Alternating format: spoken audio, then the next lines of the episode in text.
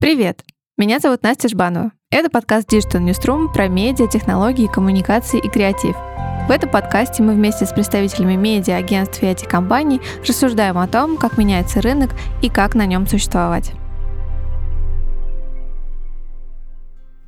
Всем привет! А, сегодня в гостях а, у нас Егор Абрамец, а, руководитель тех направления уже не Mail.ru Group, а ВК, обновленной компании.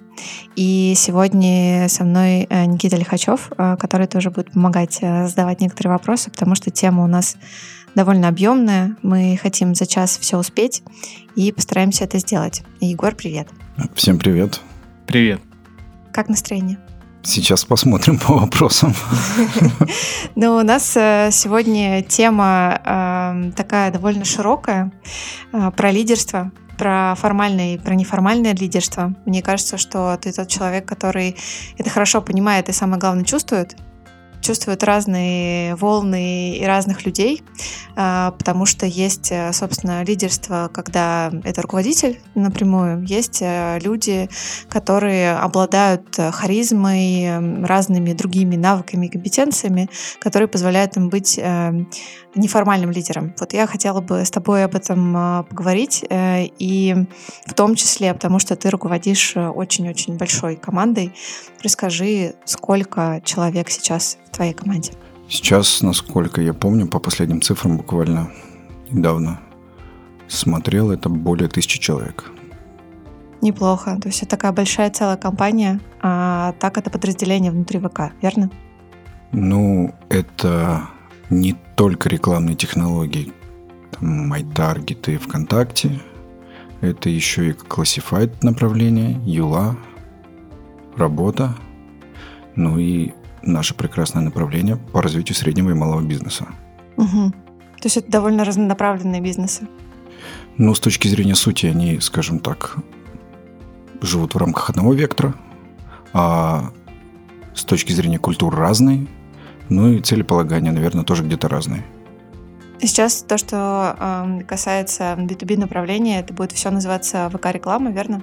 А B2B направление, оно гораздо шире, нежели чем просто реклама, потому что оно включает большое количество направлений, ну и там это инструменты для маркетинга, для истории работы с данными и прочим-прочим. Это не только реклама. Реклама – это один из инструментариев для B2B. Вот. И в моем направлении это рекламные технологии, классифайды и инструменты для среднего и малого бизнеса. А можешь э, рассказать немножко про себя, ну, кроме твоей работы в ВК, что ты делал раньше? Что бы ты хотел включить в свою биографию в данном подкасте? Родился я в Казахстане, в какой-то момент переехал в город Белгород, отучился там э, в школе. За 10-11 класс я окончил первый курс института, после этого поступил на специальность инженер-программист, окончил. Э, После переехал в Москву, долгое время работал системным администратором, программистом, ну и в какой-то момент я попал в Яндекс. Там я сначала был контент-менеджером, потом я вырос до менеджера по маркетингу, после этого до продукт-менеджера, в итоге занимался, собственно, рекламой и историей, которая связана с измерением эффективности рекламы.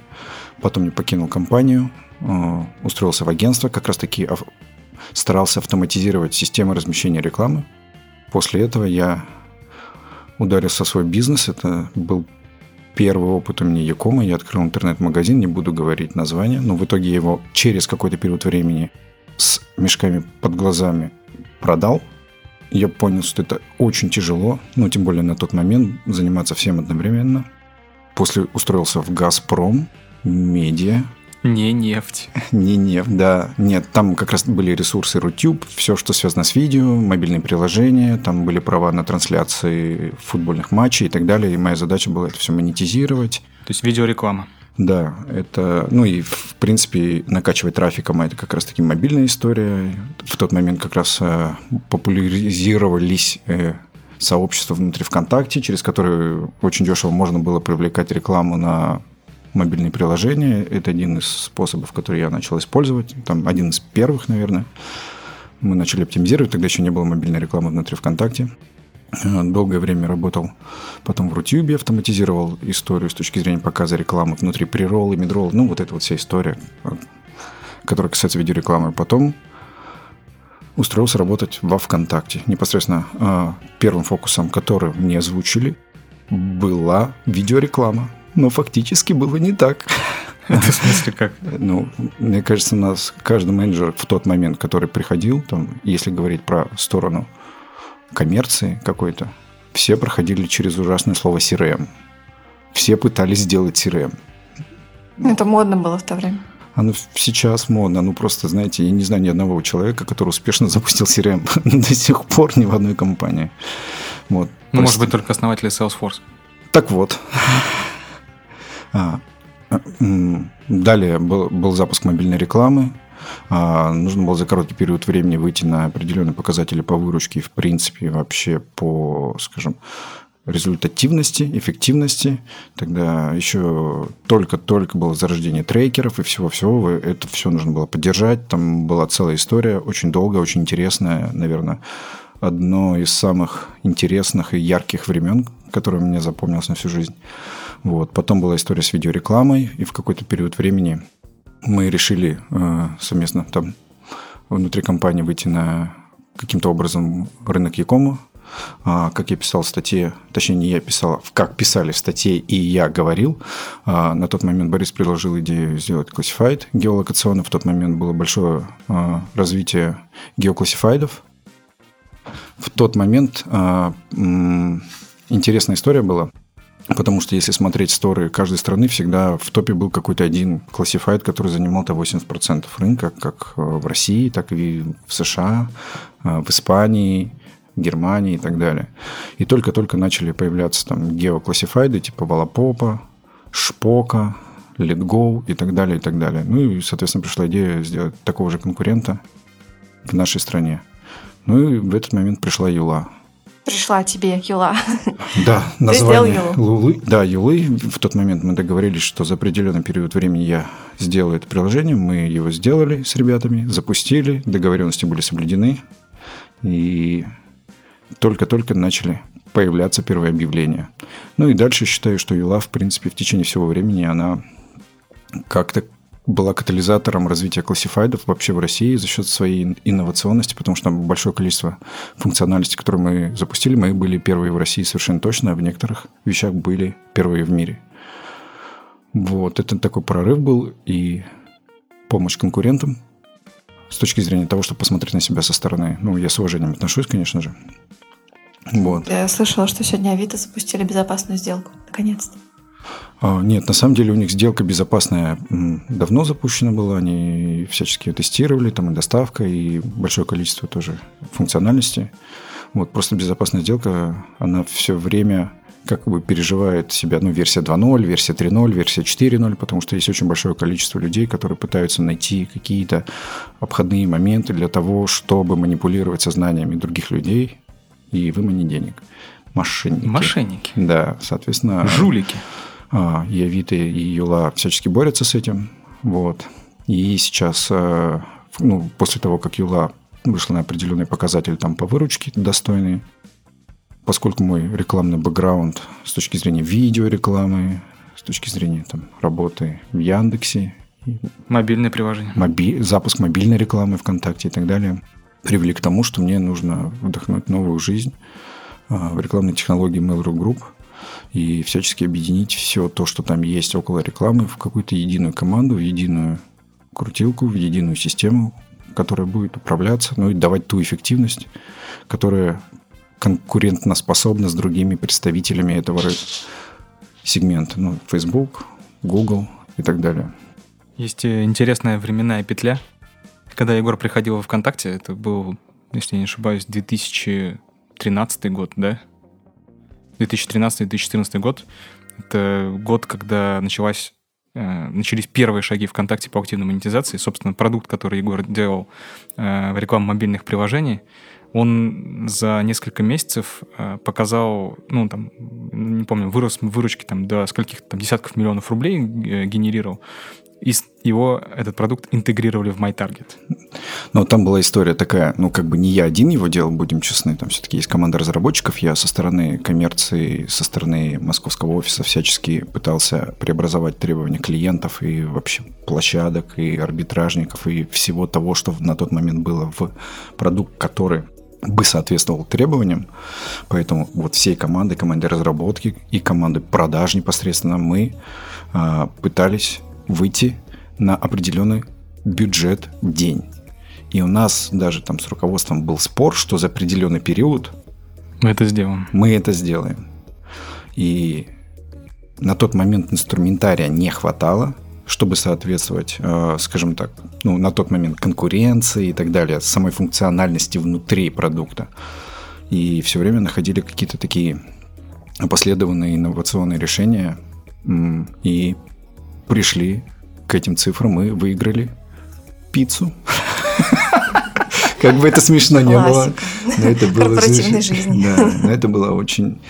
А, на тот момент я молчал и ел эту пиццу, но тогда я помню весь отдел продаж, а, весь отдел по работе с агентствами, мы работали с ссылками, серверными ссылками, проверкой всего этого дела, интеграцией в кабинеты, самостоятельное размещение. Это прям был вызов такой. Там большое количество внутренних вложенных редиректов, которые иногда могли как-то подменить. Это была бы мошенническая история.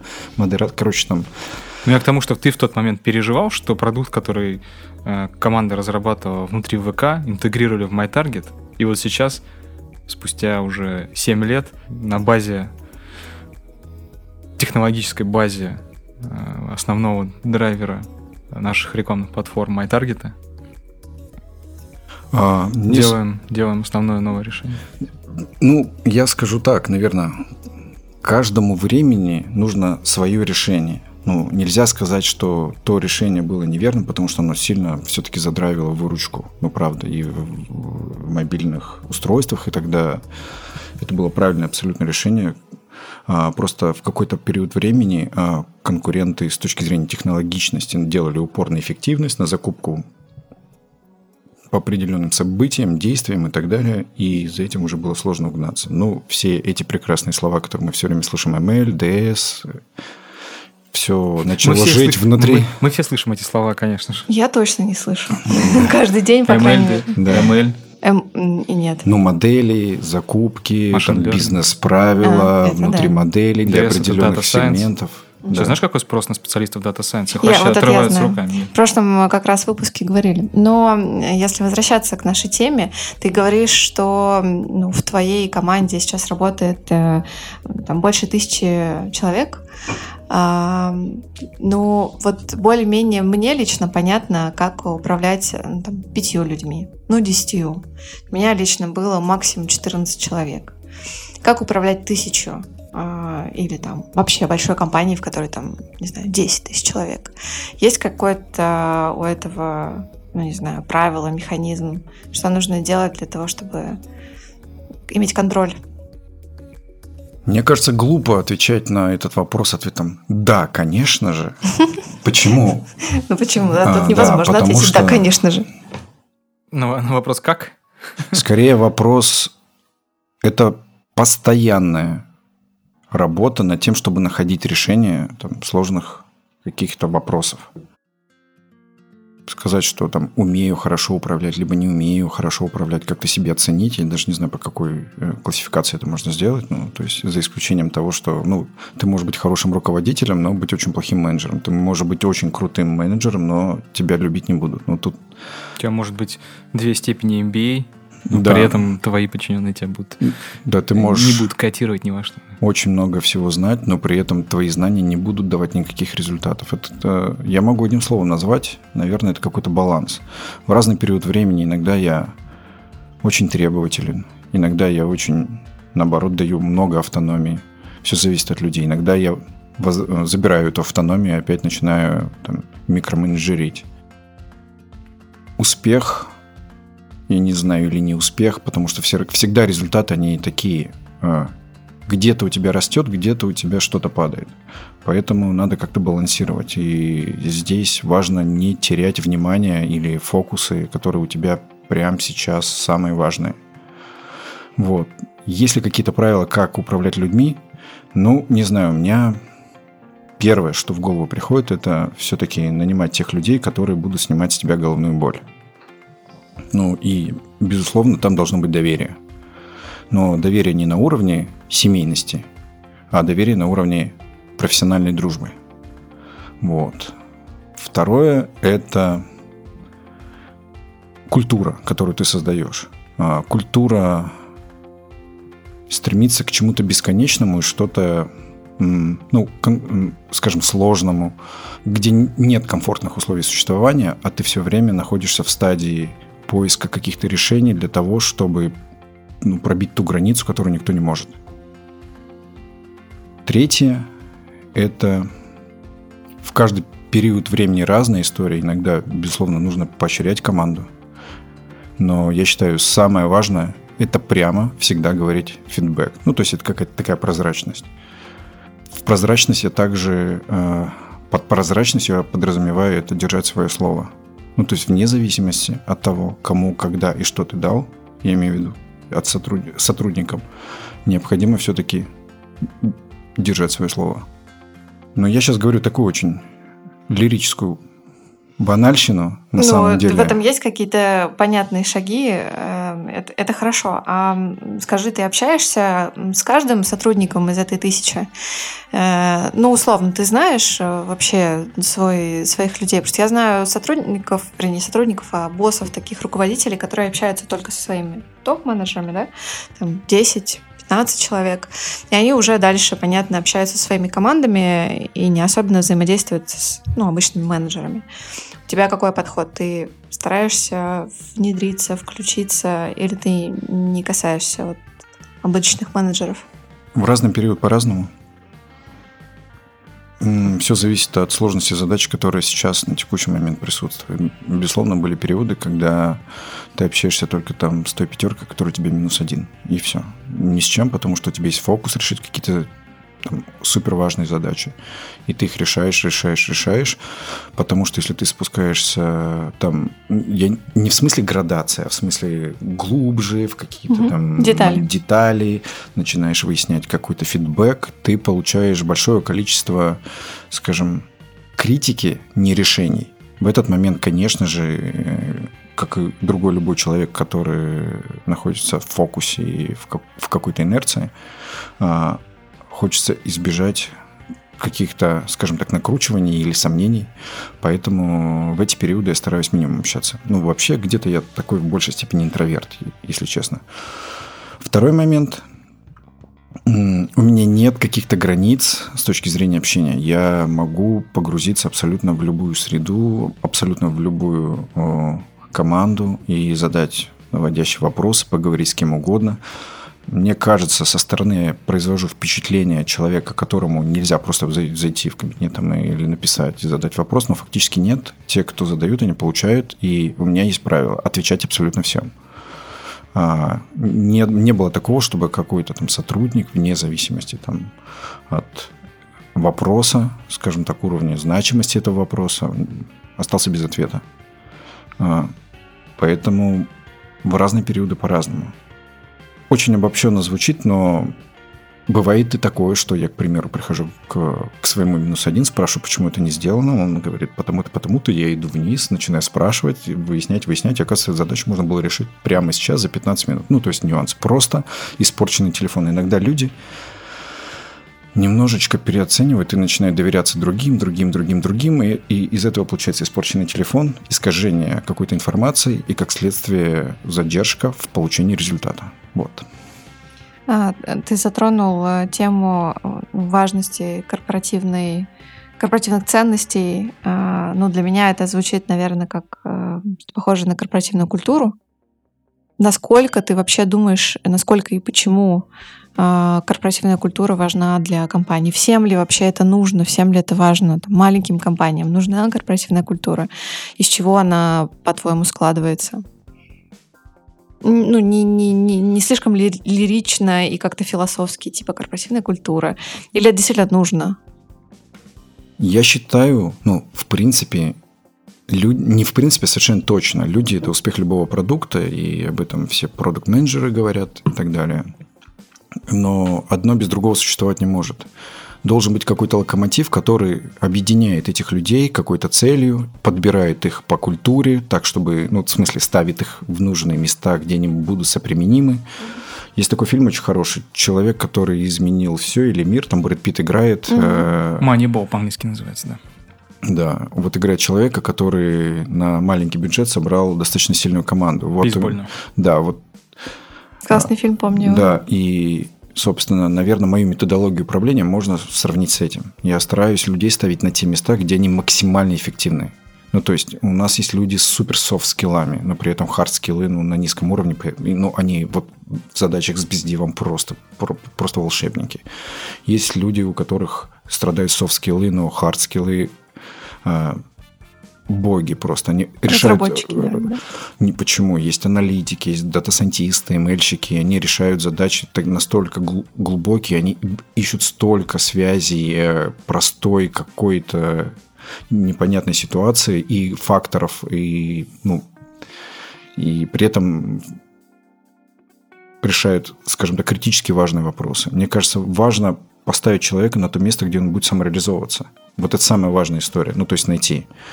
При этом здесь есть баланс такой, что надо поддерживать связи между этими людьми, потому что сами люди э, не всегда смогут ну, выступать инициаторами каких-то связей. И здесь приходится формировать одну цель конкретную, в которую все верят, понятную, объяснять почему – я считаю, что человеку нужно максимально широко объяснить всю картину не только в смысле копая отсюда и до обеда, а всю широкую картину, которая существует, почему, как вот этот пазл, и за счет его там буквально там, возможно, небольших действий собирается такая одна большая история в виде эффекта бабочки. И что если бы он не сделал эту задачу тогда-то, ничего бы не было. Вот. И в моей культуре это быть прозрачным максимально широко доносить ключевую цель. Но зачастую есть э, проблемы с тем, что не всегда понимают. Ну, то есть здесь уже ты начинаешь искать какие-то слова, использовать э, людей, помощь других людей, которые помогают доносить сложные вещи простым языком. У культуры также должен быть баланс, потому что есть культура, которая иногда развращает. Например? Создает супер условия.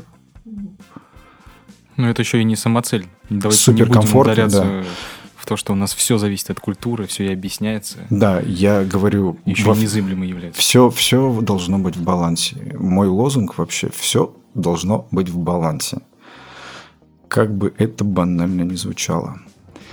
И культура или там история комфорта для людей, история там единой цели, задачи, условий, они должны быть сбалансированы, потому что если тебе все дозволено, ты можешь уйти от дата-дривен подхода и думать только какими-то собственными субъективными идеями, которые в результате займут много ресурсов, но ничего не дадут. А иногда из-за вишневого сока отсутствия ты можешь просто покинуть компанию. Почему? Ну, потому что меня не уважают и не покупают вишневый сок. У нас есть такая история.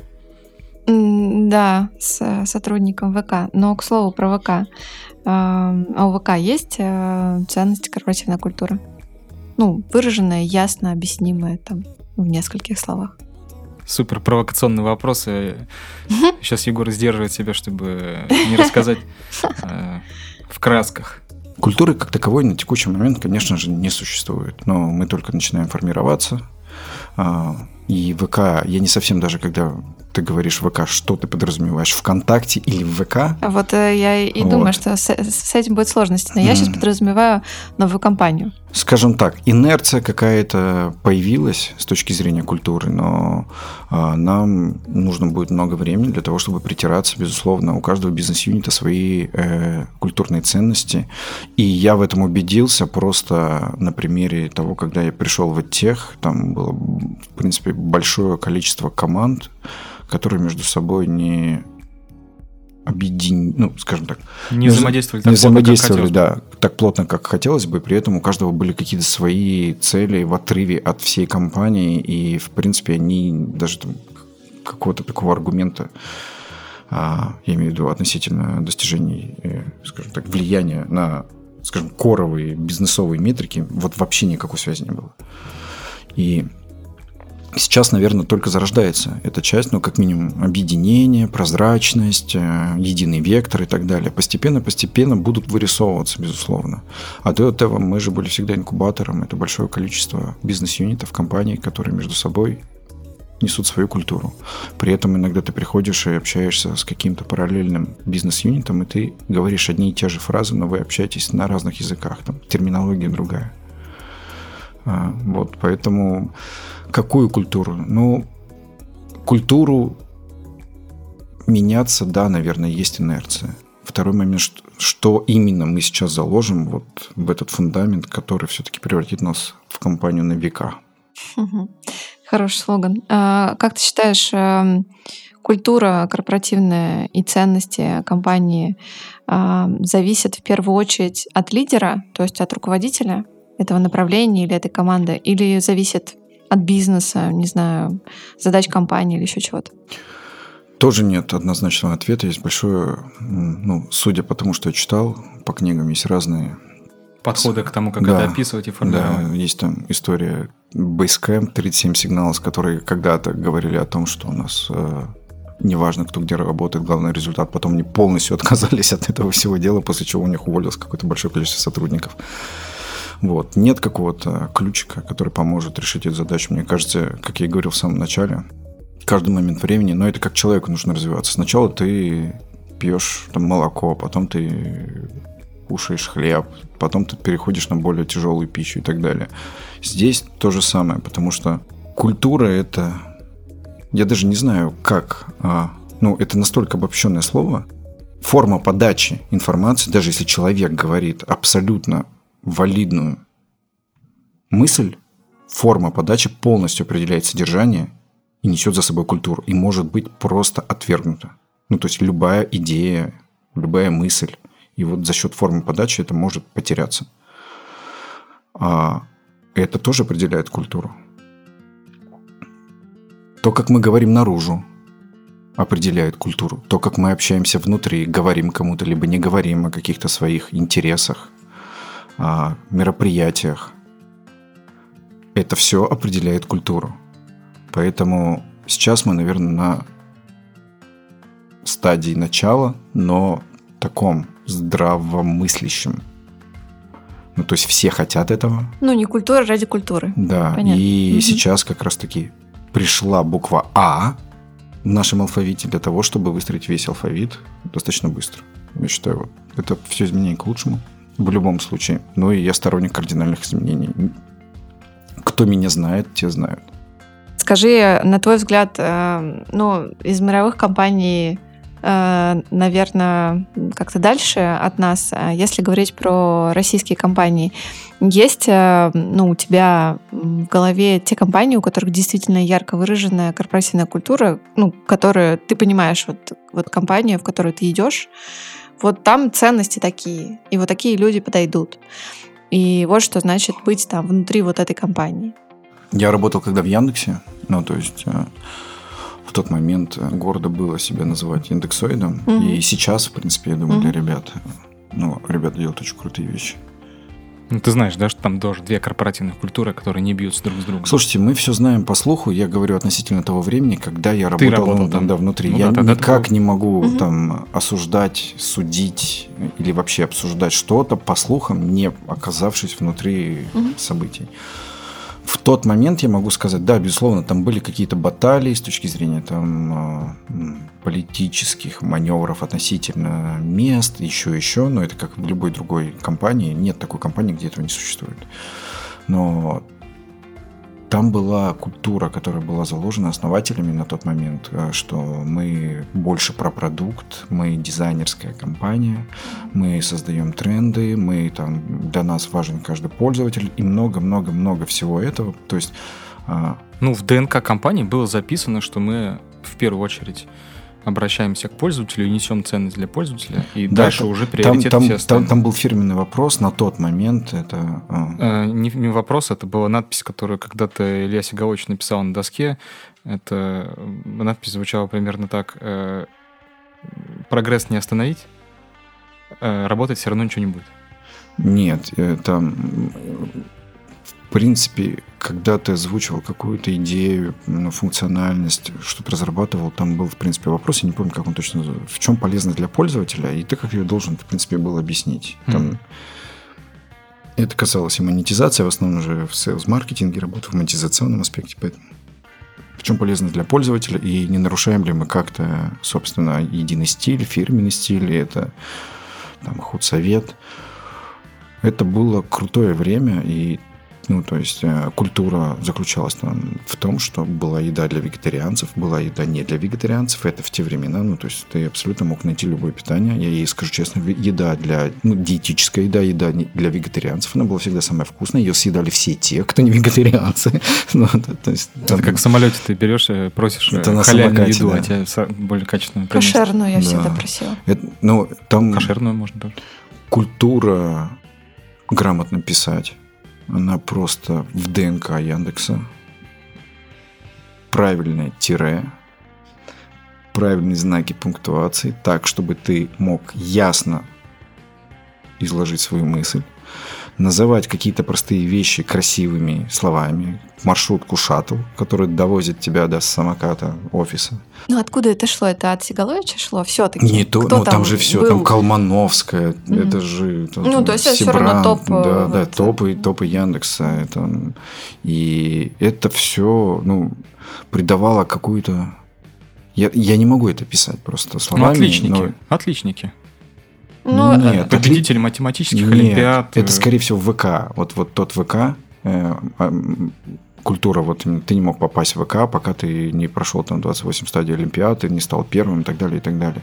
Здесь просто история была другая. Здесь, э, ну, одним словом, мы другие. Мне всегда казалось, что Яндекс это очень компания, ну, всегда так говорили про смыслы.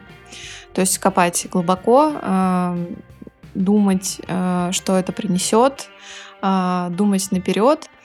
Э, когда я приходила в mail, и когда я через какое-то время примерно начала понимать все равно неформальную, скажем, культуру, которая не создавалась, как мне кажется, специально, но стало понятно, что примерно нужно делать человеку для того, чтобы подниматься по карьерной лестнице э, в Mail Group.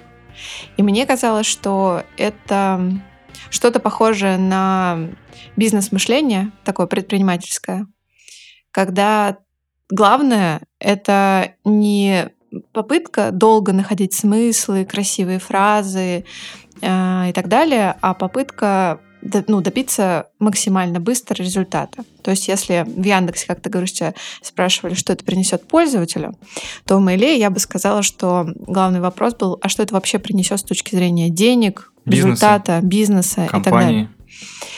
И насколько ты максимально быстро и активно делаешь, настолько хорошо как бы оценивается твоя работа. Вот так я воспринимала всегда. Мне сложно как-то сравнивать. Это разные периоды, разные периоды мейла. В тот момент э, там та же самая культура была, и ребята тоже делали Рунет тем самым, которым он является сейчас. И просто, мне кажется, ну, то есть ту культуру, которая тогда была, сравнивать с, с тем мэлом, в который там, мы приходили или который сейчас, это, в принципе, кардинально разные компании. Я помню в момент даже, когда в 2000 2016 году, когда Юла начала развиваться очень активно, мы, в принципе, начали переиспользовать абсолютно все технологии, которые есть внутри холдинга, чего раньше не было, потому что там же большое количество дублирования было, ну, то есть там несколько там мессенджеров, видеозвонков и так далее. Мы начали переиспользовать все технологии, выбирать и этот послужил таким тоже не, некой инерцией объединения всего. И мы показали, что да, так можно, да, так. Есть, конечно, у этого свои плюсы, есть у этого свои минусы, но это нам позволяло быстро запускать фичи. Но почему мы были такие инноваторами с точки зрения классифайдов. Например, если какой-то классифайд живет в отрыве от тех технологий, которые уже были наработаны, естественно, ему потребовалось бы намного больше времени, а мы тут релиз за релизом. И да, это все было ориентировано на суперрезультат. Но не могу сказать, что в этот момент мы как-то себя, я себя чувствовал иначе, чем в Яндексе. Тоже были заряжены, тоже был огонь в глазах, тоже были печеньки, прекрасная столовая, э, кофе, кофе ночной, все разрешено, курилка внизу, ну, на тот момент я курил. И люди тоже профессионалы. Они прям приходили и помогали решать вопросы других бизнес-юнитов и так далее. Здесь как-то нельзя менять, э, скажем так, подменять понятие, что кто-то где-то в какой-то момент э, лучше либо хуже. Мне кажется, просто э, вопрос флера, как мы кажемся наружу. Угу. Угу.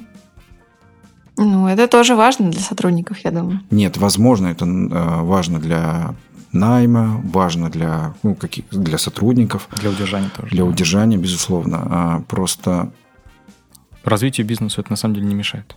Ну и созданию ценности не, для пользователя. Нет, развитию бизнеса это помогает, потому что в какой-то момент, безусловно, там сложно каких-то серьезных ребят как-то хантить, потому что сложно им что-то обещать, ну, потому что есть какие-то, скажем так, сильные бренды вовне, а ты, ну, я классифайт, вот, вот, ну, как я там 10%, как я смогу там, ну, и ты хочешь какого-то профессионала схантить.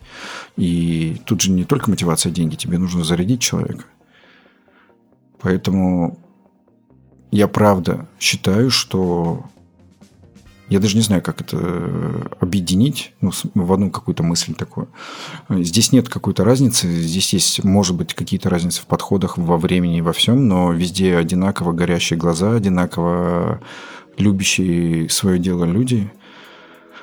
А, может быть, это как-то, я не знаю, лестно звучит все. Безусловно, конфликты есть, поверьте, в Яндексе они у меня были достаточно жесткие, ну, то есть, и они есть и существуют здесь, но они есть и за пределами работы, поэтому это абсолютно нормальная история, просто рабочий вопрос, который нужно решать.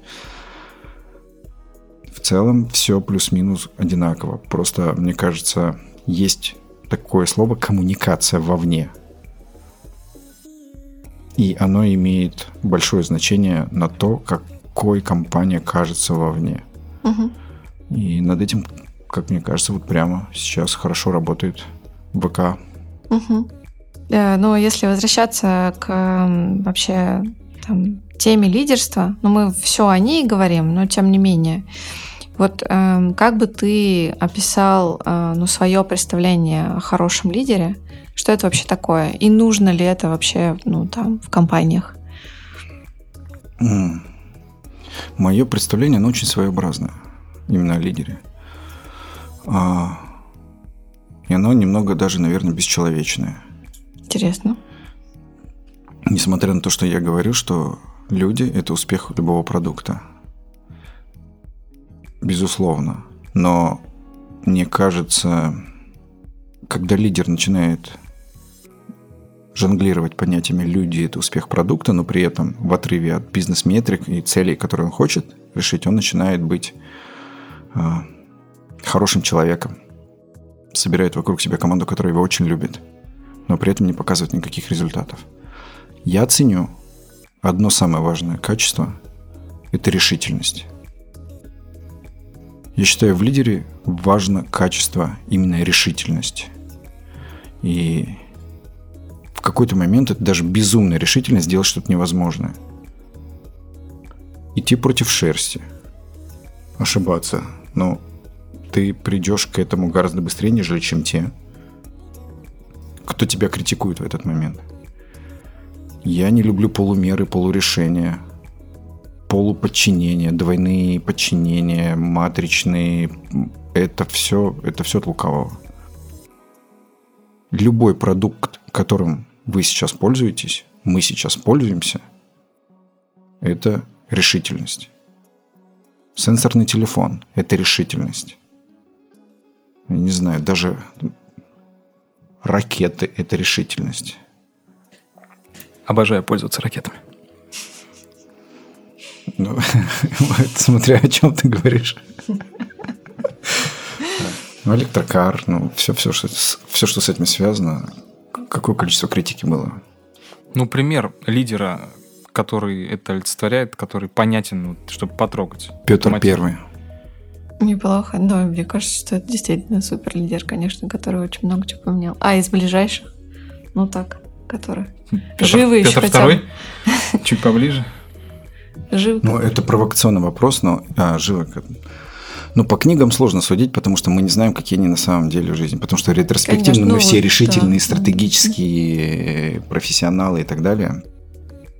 Ну, я считаю Тиньков, ну, решительный, да. Если говорить про... Ну, я с ним не знаком лично, но судя по тому, что он делал, делает, решительный. Мгм. Ну, его явно можно назвать лидером. Да, но я Мгм. имею в виду решительным. Мгм. Он, в принципе, не боится каких-то таких маневров. Мы недавно обсуждали с одним э, парнем, который работает э, в спецпроектах э, Тинькова, как культура выглядит, как культура Тинькова выглядит изнутри, когда Олег Юрьевич приходит в любой момент к тебе в офис, на, заходит к тебе на какую-нибудь планерку или совещание и говорит, так, что вы тут обсуждаете? Ну, покажи. И говорит, так, это говно, а это нормально. И дел- делайте дальше. И уходит.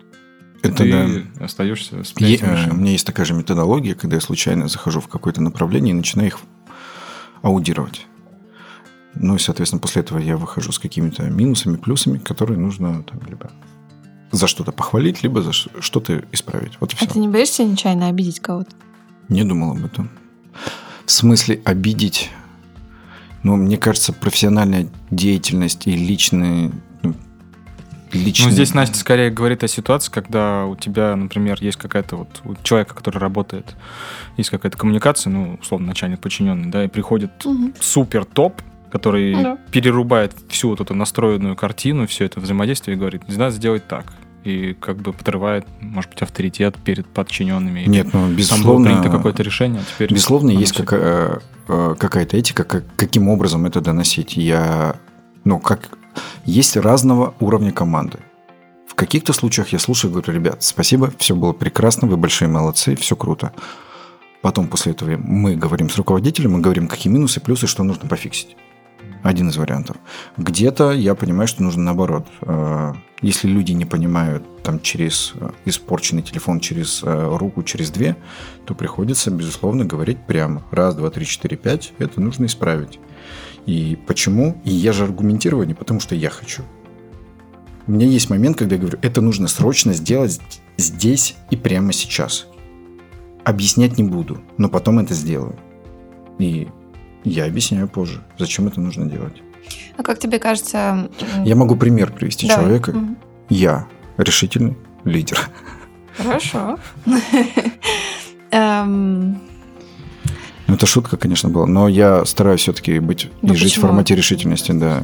Я, мне кажется, очень большое количество там, кардинальных э, изменений и решений предпринял за последнее время, которые кардинально изменили ситуацию, скажем так, самого продукта в лучшую сторону и вообще, в принципе, команды истории. Как тебе кажется, эм, каждому руководителю, ну, там, есть же миллиард руководителей в целом, среднего уровня, да, высокого уровня, ну, неважно. В компании их бывает очень много. Каждому э, руководителю нужно быть э, лидером. Или в целом это требуется не от всех, а нужно, ну, не знаю, там, руководителям команд э, больших, э, там, бизнеса всего. Э, Как ты считаешь? Понятие лидер за собой несет большое количество каких-то атрибутов. А, Например, амбиции, реализацию. Если у тебя большое количество людей с амбициями, то ты, правда, не найдешь, потому что будет каждый тянуть идеал на себя. Я как раз-таки говорил уже о том, что я стараюсь правильно распределить людей так, чтобы они находились в зоне комфорта и в зоне реализации своих амбиций без пересечений. Ну, пересечений, безусловно, в идеале. Ну, ну, их мо- э, эти, пересеч- эти пересечения можно исключить, но в реальной жизни они всегда существуют. И поэтому на стадии пересечений присутствуешь ты. Просто пытаешься как-то это сгладить а, и решить этот вопрос или перенаправить человека в сторону других задач, где он также будет самореализовываться. Такое количество людей с амбициями, безусловно, должно быть. Есть ряд других людей, которые должны, э, слово должны не очень хорошее, которые заинтересованы на самообразовании внутри. Они, в принципе, решают какие-то свои собственные задачи с точки зрения изучения там, новых технологий, расширения знаний. Кто-то растет с точки зрения там, результата, кто-то расширение компетенций, кто-то за счет soft skill ов растет умение общаться и там, получает премию персона года, ну, образно ну, зачастую премии персона года получают не те, кто достигли каких-то результатов, а те, кто со всеми общается. Ну, к примеру, это очень важный скилл. Это на заметку просто персона года. Это, если я правильно помню, это одна из, ну, это большая номинация в целом в группе. Да, да это очень большая номинация. Да. И там есть команда года, персона это у меня года. Была стрелочка в сторону Бориса Коптелова. Так он же был не персона, а руководитель ты имеешь Он да? потом уже руководитель года занял. А, он был персоной? Да, он так был персоной, да. Интересно. А Борис э, работает как раз э, у Егора. Да-да-да. Вот, есть история людей, которые, в принципе, решают сложные задачи, которые, ну, например, ну, наверное, меня можно причислить к этим людям, потому что у меня мотивация – это решить уравнение с тремя неизвестными. А, такие же люди у меня есть в команде, для которых, в принципе, челлендж – это не сколько, или там амбиции – это не сколько там погоны, или там, не знаю, слава, или деньги, а решить какую-то сложную задачу, которая даст новый прорыв или новое понимание, или откроет новые какие-то двери для решения других задач. А команда должна быть, безусловно, разнородной. Как я и говорил, как в фильме, кто-то умеет бить, кто-то умеет бегать, кто-то умеет общаться, кто-то умеет просто молчать и слушать. Это тоже важное качество. Э, слушай, ну бывает же, наверняка у тебя были ситуации, в которой появляется какой-то неформальный лидер, а, он находится в твоей команде, но он начинает, не знаю, тянуть одеяло на себя или перетягивать внимание. Ну, такое достаточно часто случается, да, или быть э, там а, любимчиком всех вокруг.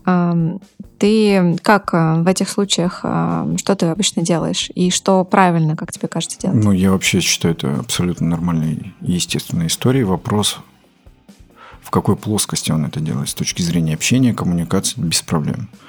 А с точки зрения постановки задач, если он как-то искажает те задачи, которые я ставлю как руководитель, то, безусловно, мы с этим человеком расстанемся. Ну, а, если это история компетенции, это вопрос тоже, ну, то есть обсуждаемый. А, есть руководители, у которых очень высокий NPS, но при этом результатов нет. Есть руководители, у которых очень низкий NPS, но при этом колоссальные результаты. Есть что-то посередине.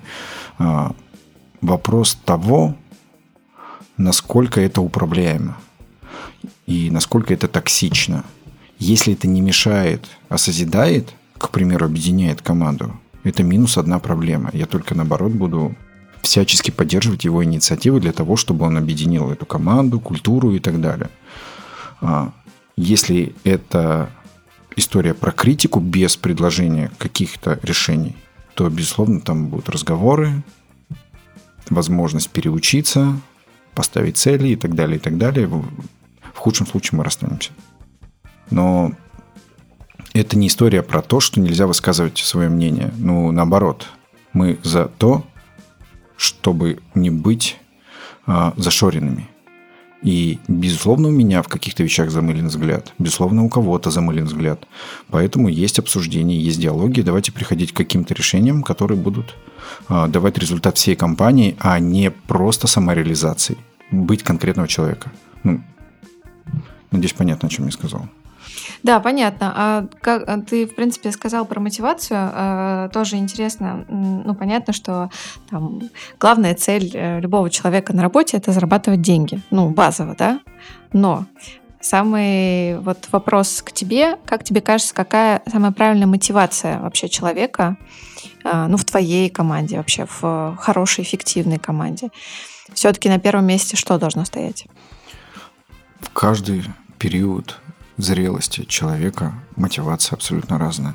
Когда он приходит стажером, естественно, у него что-то новое узнать, получить больше компетенции.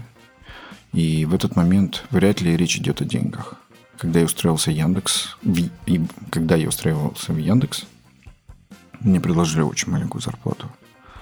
У меня даже был вопрос. Ты готов доплачивать за то, что ты будешь здесь работать? Я ответил да.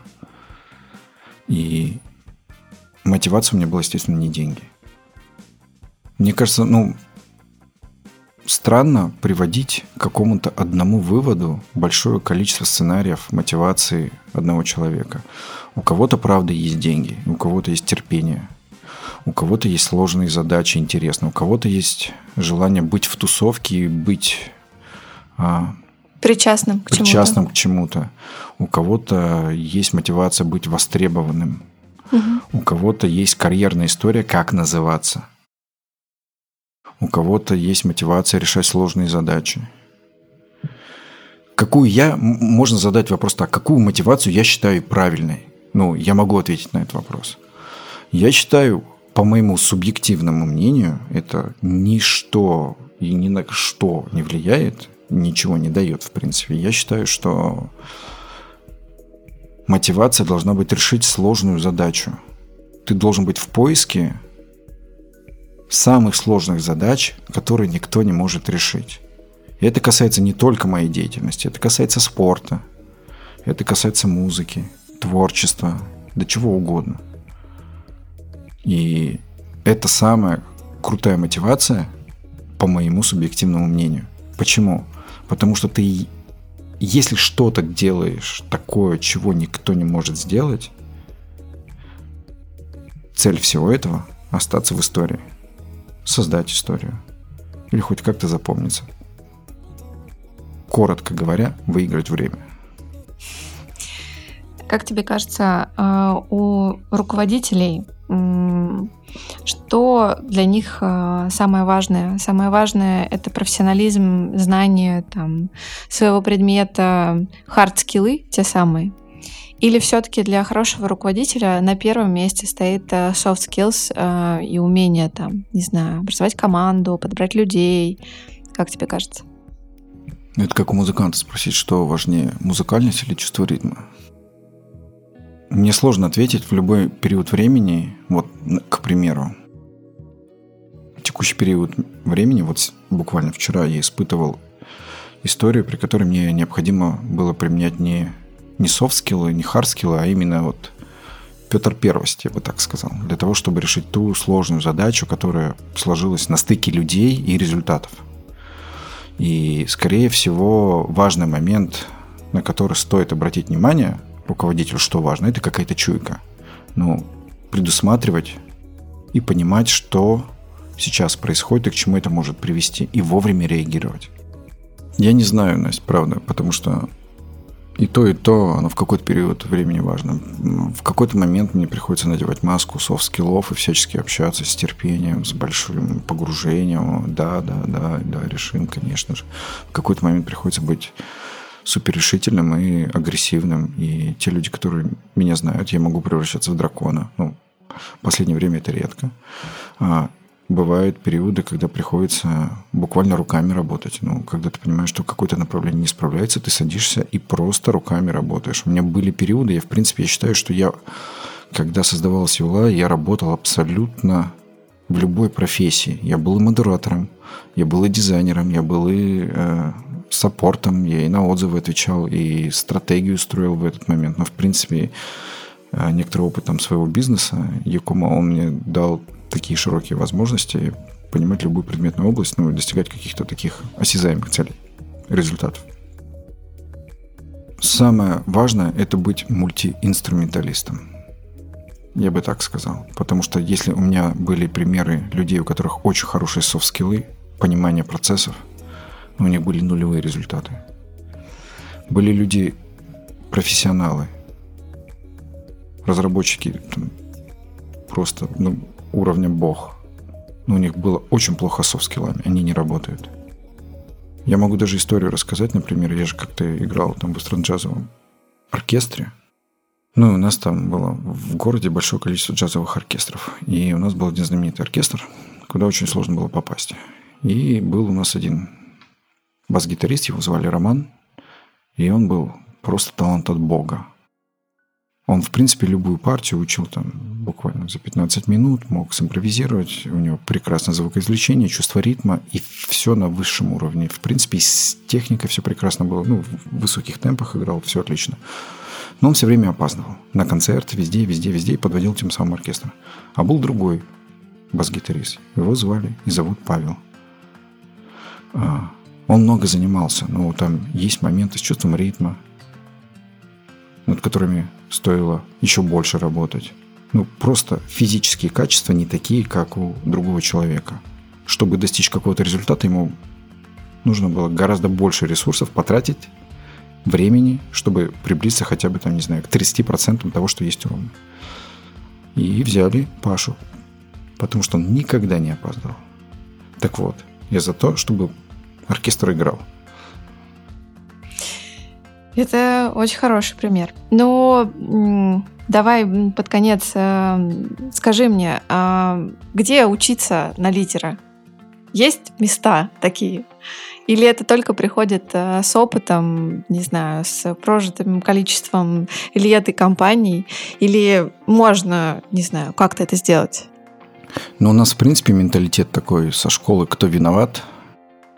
Мы постоянно ищем виноватых, наверное. И в этом большая проблема, потому что вместо того, чтобы найти решение, мы все время пытаемся перераспределить ответственность на кого-то другого. Можно, конечно, кучу книжек прочитать, но это мало повлияет, если нет желания самостоятельно решать задачи. Ну, то есть брать ответственность на себя. Я не говорю про то, чтобы быть отличником, который тянет все время руку, да, я выйду к доске. А случается сложная ситуация, я не знаю, как ее решить, у меня есть страх, что я не справлюсь, но я тяну руку. Ну, и за других ответственность, наверное, брать. И за других ответственность, конечно же, брать. Помогать другим решать их вопросы. И, наверное, ответственность и отсутствие боязни ответственности. Давайте будем так. Не знаю, вот я сейчас скажу одну такую вещь, в которую я искренне пока верю.